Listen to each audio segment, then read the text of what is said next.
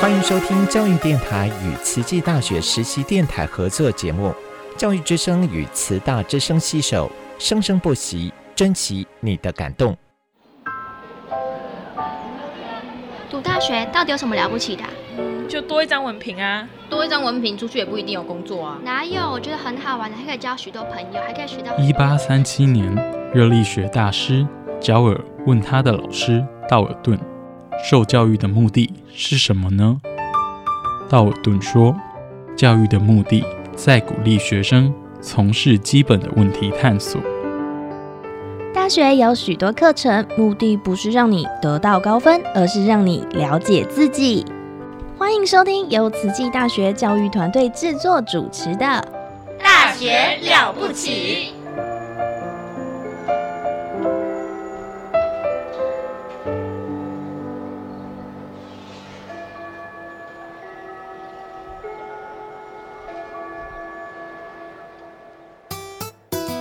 Yanvisa Nokhemakhali vito lami ngisimfungo Dlamini ngifunza eTaiwan and I'm a student of Tzu Chi.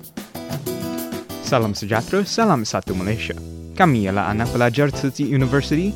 We're students of Tsinghua University. Здравствуйте, я из Кыргызстана. I'm studying at Tsinghua University.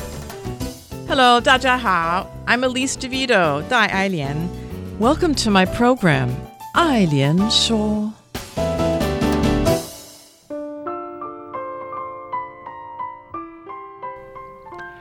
Hello and welcome to our show. I'm Daniel, co-host for today, and uh, today we have a great guest from Ukelan, from Ukraine, and her name is Doryna. Hello, Doryna. Hello, my name is Doryna. You can learn it again because all my teachers they forget about my name. So I used to say my name is Daya, but I'm pretty sure that my tones are incorrect, so no one can understand my Chinese name. That's why, yeah, Doryna. Let- Let's use Doryna for now. Yeah.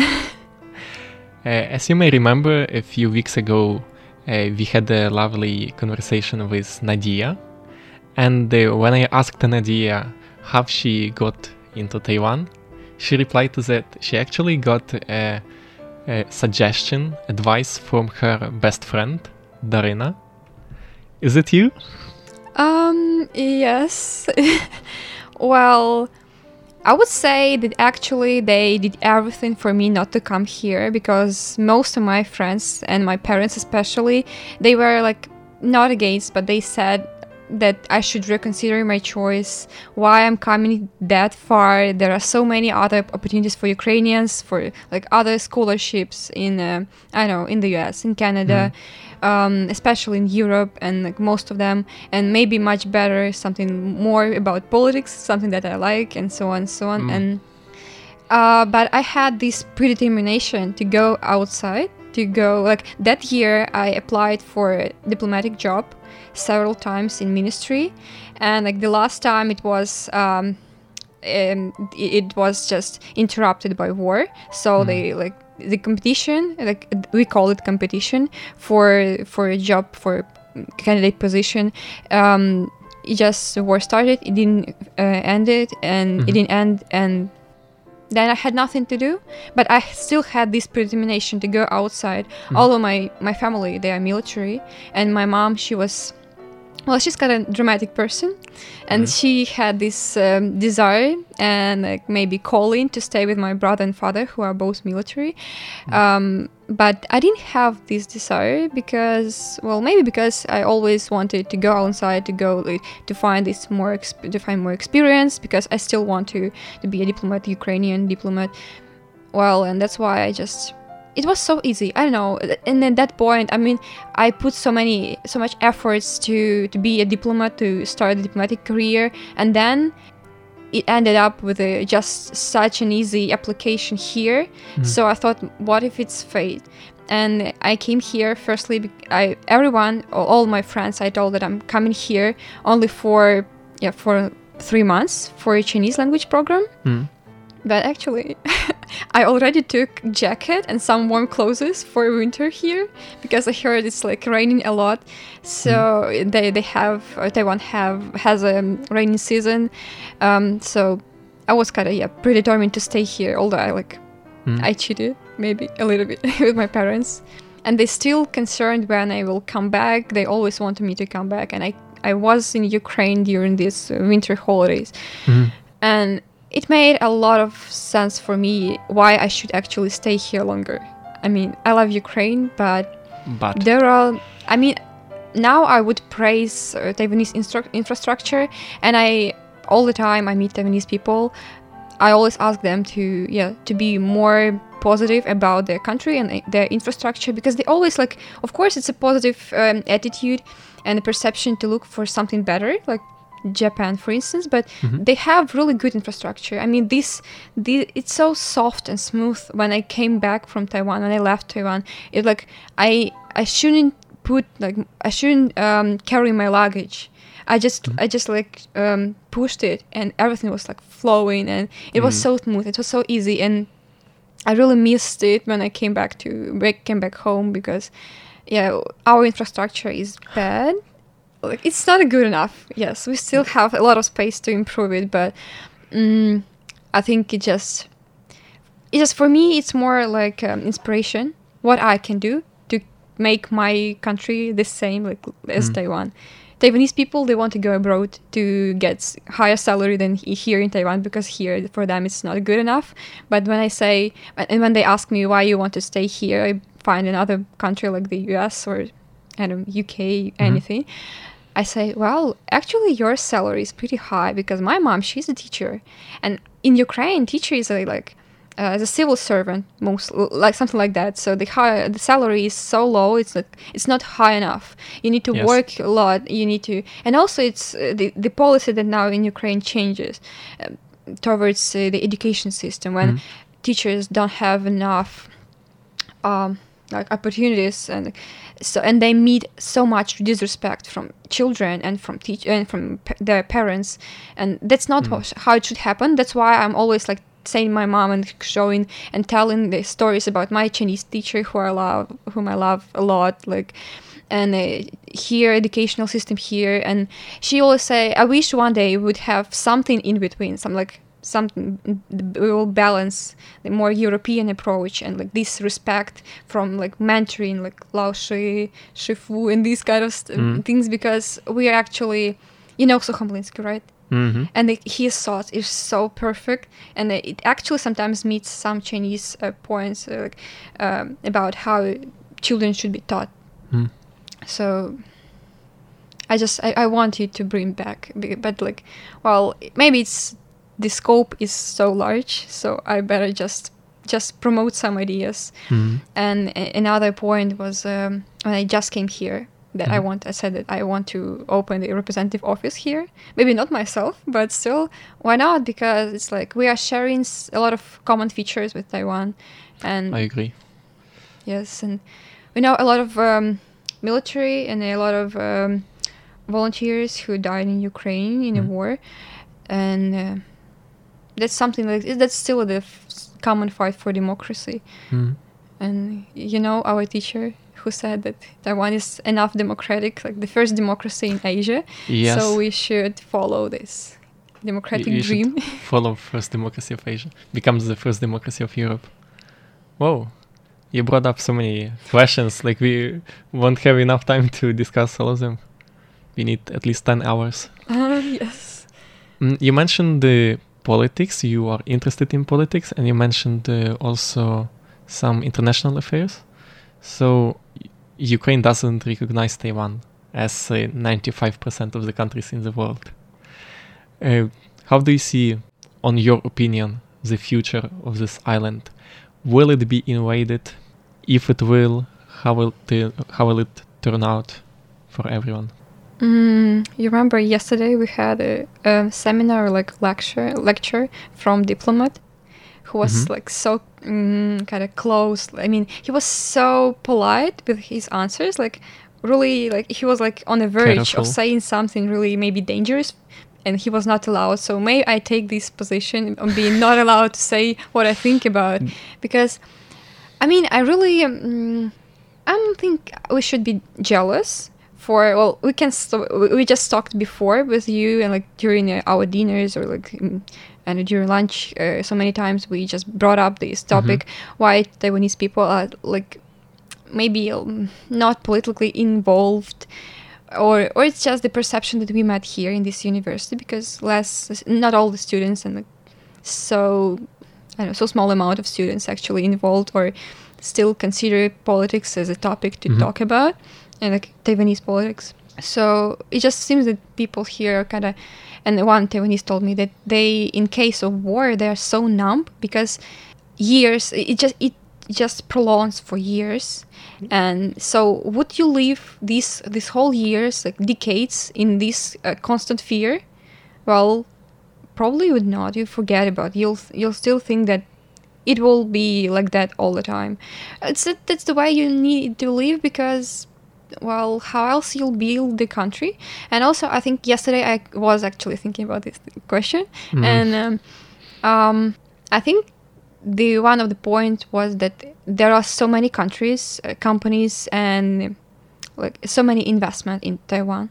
So i think it just kind of a sign that it would not happen. Even though one day possibly not for sure it would happen that uh, taiwan would become the actually like not the euro but de facto province of the of uh, china of the Ooh. mainland china it still it would not be destructed as it was in with Ukraine. Because so many investments so many f- like Mhm. financial flows are actually here. So I think it just a ki- kind of a sign that actually they would preserve it I mean Chinese people. Although yes they are so totally brainwashed. All the all the um, Taiwanese guys I met, um, they said they've been abroad and they met so many Chinese people. They use Chinese as a common language. They talk, and they said it's so weird because they always all the time they consider us as comrades, but we are different. It's the same. Like when Russian people say to Ukrainian, they're like, "We're all the same." I'm like, no, we are not the same. Yes. Okay, guys, like let's just separate a little bit because we have actually we have a huge gap. So this gap exists in between uh, Ukraine and Russia. This gap is, exists between Taiwan, uh, Republic of China, and the People's Republic of China. Mhm. In this point. C- considering that you are Ukrainian and uh, unfortunately we know that uh, no war still can exist can exist in 21st century, which advice would you give to Taiwanese who may listen our program? Okay, guys, you live on an island. So what about learning how to swim? Because you know when a lot accident happens, it's it may be not war, it may be not the invasion, but what if it's earth? Okay, no earthquake. It's not a good example, but like anything. But yeah, please learn how to swim because it's like recently I've been to Kenting, and it's like the probably the only place where you kind of allowed to swim. It's like the um, vacation place. I know it's a special spot. Uh, yes, it's like white sand beaches and so on, but it's an island. You have so many beaches. Like it's just around the whole island. Any city have a um, unique, maybe except of Taichung, but like it's a port. So you can swim everywhere, but you have so many restrictions. Restrictions, and Taiwanese people they are mostly so precautious about everything that is happening. Someone died, you are not allowed to go there. Like, so I think there in Taiwan there are no places where people didn't die. it's like that's why it's so dangerous everywhere. But yeah, learn how to swim because it's just like well, you know, people drown in in an ocean because they are probably not that good at swimming. Mm. It's one of the reasons. But of course, you need to be yeah. There is a point when you need to be uh, you need to understand the um, the bottom of the sea, like the Mhm. surface. So Mm. Of course, yes. Yeah. What an interesting advice from Ukrainian. Learn how to swim. wow. I want to talk about politics like the whole day because uh, my uh, background is political science. But unfortunately, or well, not unfortunately, but uh, our program is called uh, University is Great. So I want to ask you why Tzu Chi University is great for you. Well, I real I mean, I had interview re- recently, and I said that well, they later said to me that I became so pure and, is- and kind and innocent because before, just after coming from Ukraine here, they said I was kind of aggressive. I'm still Oh. a little bit passive aggressive, and I think it's the Ukrainian nature. And most, maybe for Taiwanese people, most of uh, foreigners, they are, or Europeans, Westerners, they are kind of aggressive. But mm I like this place because they were really welcoming. Like they, the way they accepted us, the way Mm. it was so easy. You didn't have a lot of difficulties coming here. They did everything to help you to come as fast as you can. As Mm. like, and also it's it's a it's also it was a part it, at the beginning you just have an, another kind of application in procedure but it was also the we got this assistance and help also from the government because in we came to maybe we were the first um, students who came to the embassy but uh, as i Mhm. remember um, of office representative office of taipei in in warsaw they were those who probably initiated this program Mm. and um, i mean not that this university but like overall program for Yeah. ukrainians.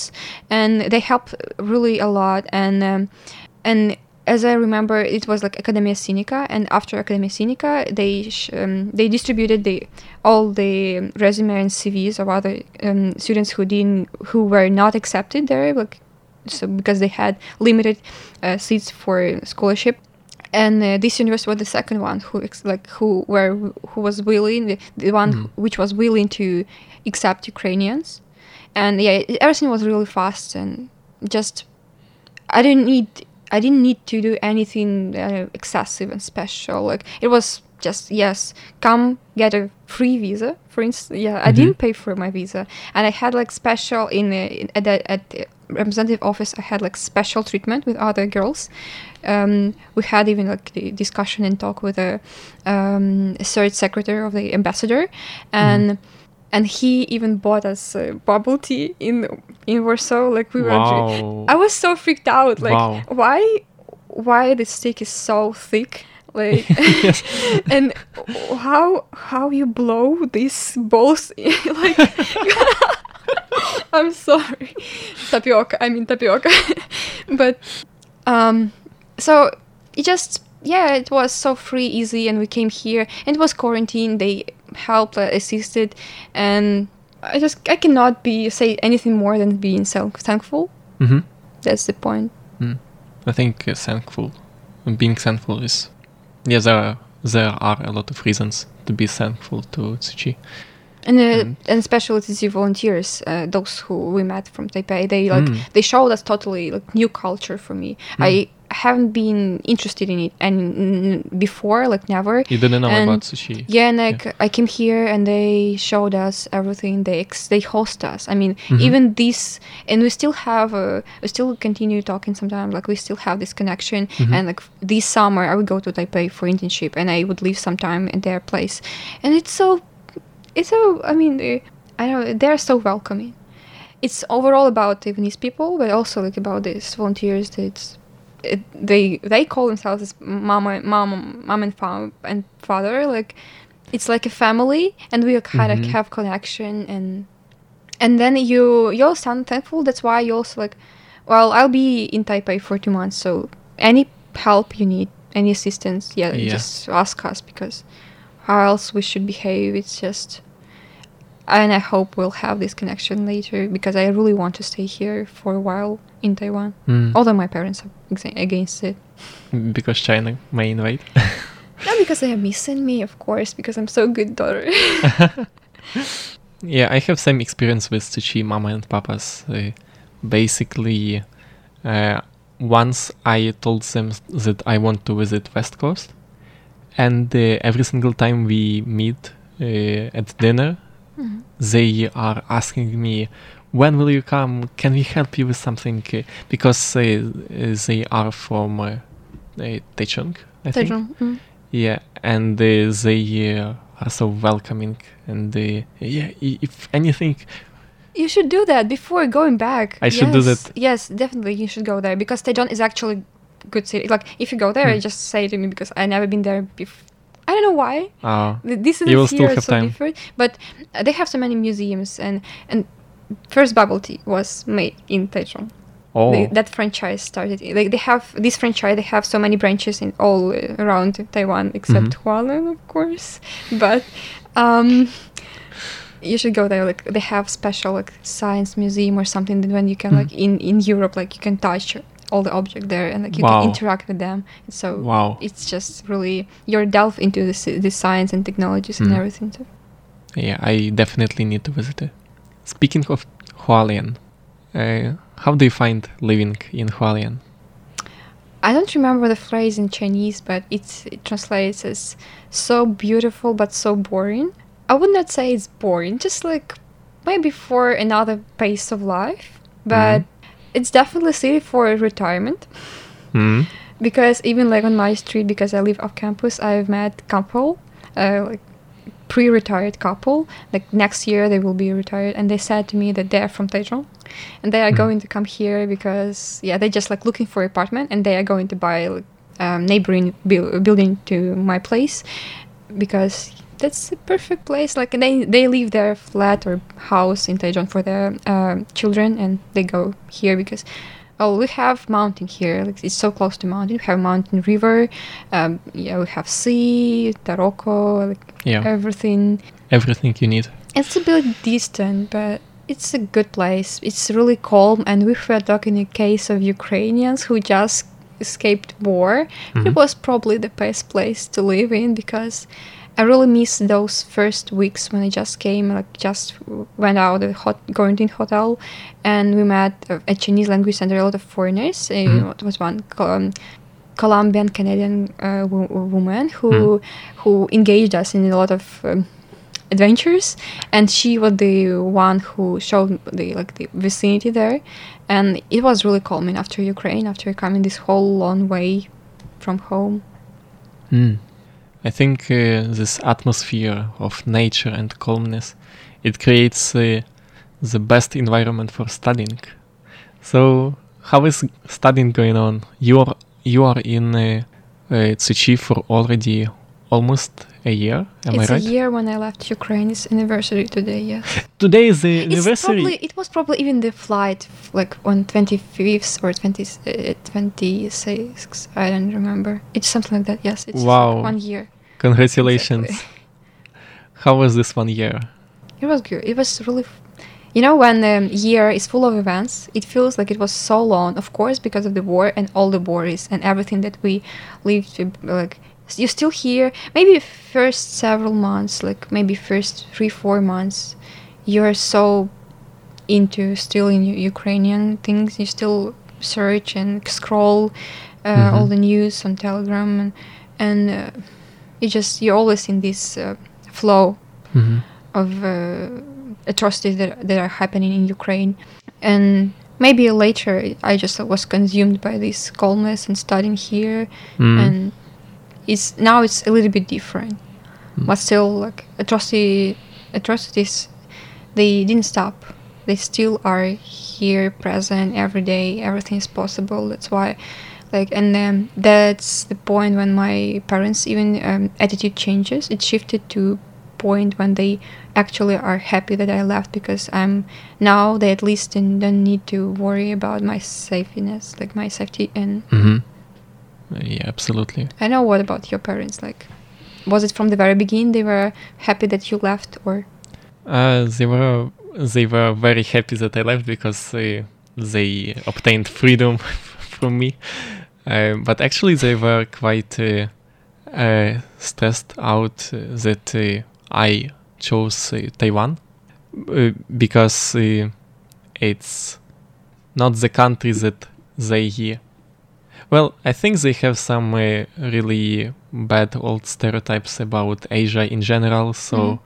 uh, Asia is something very different, strange, uh, a little bit underdeveloped, uh, and all the progress comes from the US or the West. And uh, if you choose something ex- uh, except US or Europe, it's something, it's a bad choice, etc. So when I uh, was telling them that oh, Taiwan is actually number one democracy in Asia, Mhm. uh, I- it uh, didn't convince them at all. and th- but then you bombed them that it's unrecognized country. yes, but like, oh, I just this word I yesterday I learned it. Mm. So you're cons- conscripted. I mean, you're about to be uh, to go to war to defend the country. Mhm. So it was maybe one of the reasons why they must be happy about you being Exactly, exactly. And uh, what's funny is that uh, when I said, uh, when I told them that, uh, okay, I'm going to Taiwan, they uh, said, no, what? Like, stay here. But now they are telling me the opposite thing. They are telling, please don't come back to Ukraine. Like, go anywhere you want. Uh, go to mainland China. Please don't come back No, it's a, it's a good point. I mean, like it's an unrecognized country, and you're here, and you're like a conscripted uh, per man. So, well, actually, it's a good point because like Ministry of Defense less likely finds you here. I receive a lot of jokes about uh, uh, making territorial defense in Taiwan in case China will invade, because I have uh, experience. On that note, unfortunately, our time is up, and uh, that was really great, uh, interesting conversation. Thank you for coming, and thank you for joining our program. Thank you for listening to me and for your perfect questions. Thank you very much. hearts of gold, standing hope, reflecting the break of dawn. The sun's rays, love illuminates the world. Become one with truth and love. Feel for those who feel pain. Find a voice of your heart and sing, meant to each kind thought to wings. Sun through rain makes a rainbow, love through hearts makes, love illuminates the world. Day and night, kindness glowing, blue and white wrapping the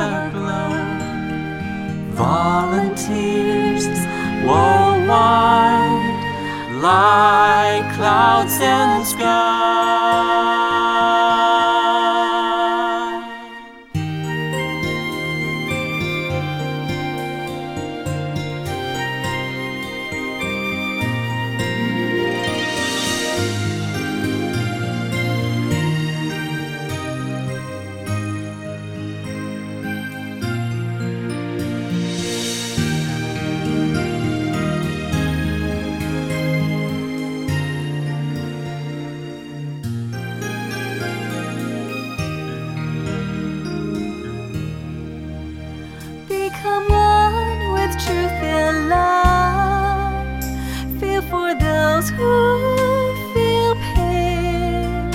Find a voice of your heart and sing, meant to each kind thought to wings. Sun through rain makes a rainbow, love through hearts makes, love illuminates the world. Day and night, kindness glowing, blue and white wrapping the glow. Volunteers worldwide, like clouds and sky. A waterfall of thank yous flow for velvet nights of peace.